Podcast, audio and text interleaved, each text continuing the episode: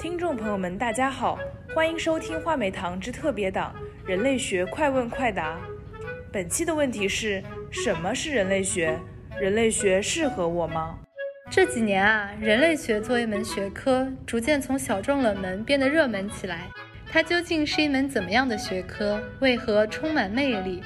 中间会不会有一些浪漫化的想象和误解呢？我们特别采访了话梅堂的常驻嘉宾宗树人宗老师。作为资深的人类学家，他会怎么回答这个问题呢？让我们一起来听听看吧。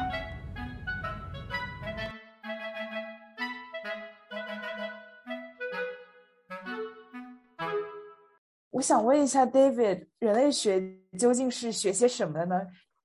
那么，人类学，当然我们看这个学科的名称啊，就是就是研究人类。那么，但当然，人类呢是个很大、一个很大的一个一个领域。原来呢，人类学呢，它就是要研究整个人类的演变，从它最最原始、最远古到现代。然后，另外呢，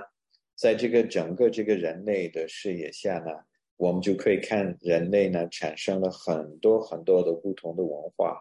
很多很多不同的生活方式，很多很多不同的思维模式，很多很多不同的社会组织、群体、部落、社会、国家等等。所以呢，现在呢，就是人类有几个，可以说有几个分支。那么有一种，嗯，现在叫做生物人类学 （biological anthropology），它还是以那种长期的。就是说，从最最远古到现在的这个演变的，就是这方面的研究啊，嗯，那么另外呢，就是所谓的社会人类学和文化人类学呢，它就是研究人类不同的啊文化、人类不同的群体、不同的思维方式、生活方式，所以就是人类当中的很多元化的啊存在，我们就是现在人类学就是这样研究的。因为我听很多人说，他们学人类学的一个最初的动机就是不用再受数学的摧残了。这个是真的吗？学人类学真的就是完全不需要学数学吗？嗯，人类学是一个在社会科学里面呢是最文科的，所以社会科学里面呢有些还是比较偏理。偏理的，就是数学比较多的，是像经济学，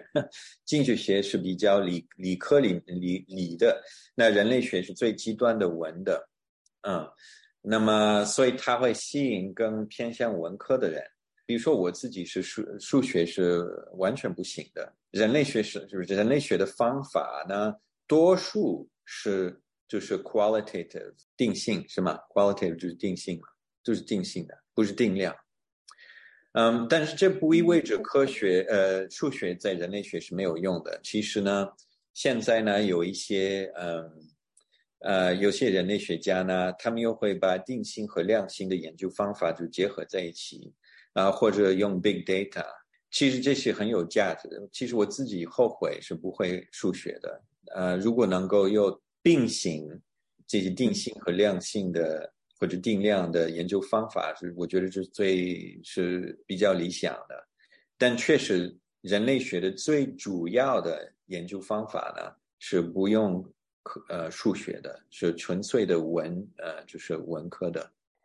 那如果呃研究人类学是要呃很偏文科这种思维的话，那像爱写小说的、爱看电影的这样一群人士，他们是不是更适合去学人类学？嗯。他们可能更有想象力，对于文字或语言会更敏感一些，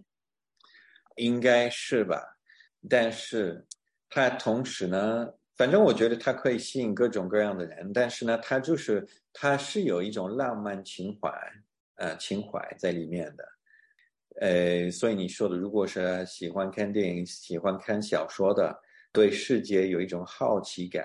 甚至就是说科幻性的。呃，比较是比较合适合的，但同时呢，还是也需要一种有细节性的，因为比如呃，毕竟呢是要去记录，要去观察，要要有一种很细腻的观察的能力，所以如果太太浪漫也不行的，因为你还还要去，就是比是一种调查，要要有一种能够看得很很多的小细节，然后呢，你要愿意把这些细节都记录下来，很详细的去记录下来的。所以这是一个很科学的东西啊啊，to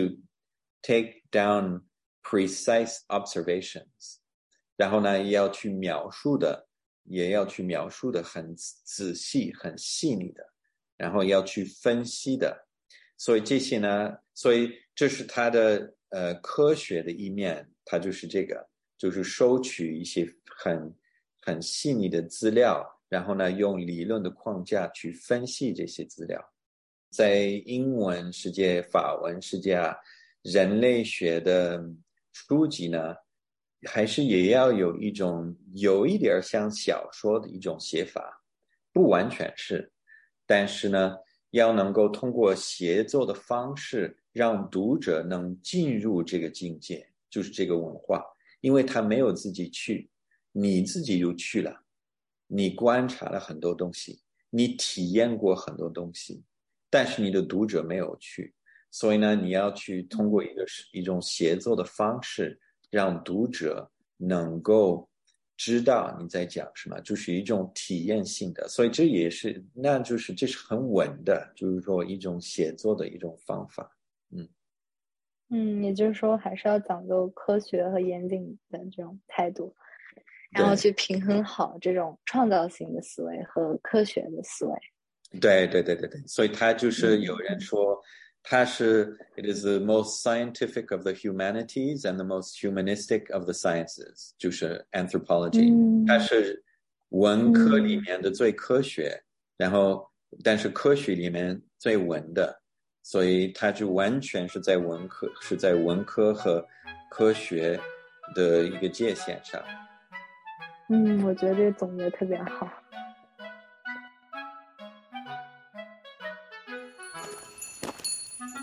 话梅堂特别节目《人类学快问快答》第一期到这里就结束了。在下一期节目《人类学、社会学、历史学和考古学的亲缘关系》中，宗老师又会给我们带来什么样的视角呢？感兴趣的话，就敬请期待吧。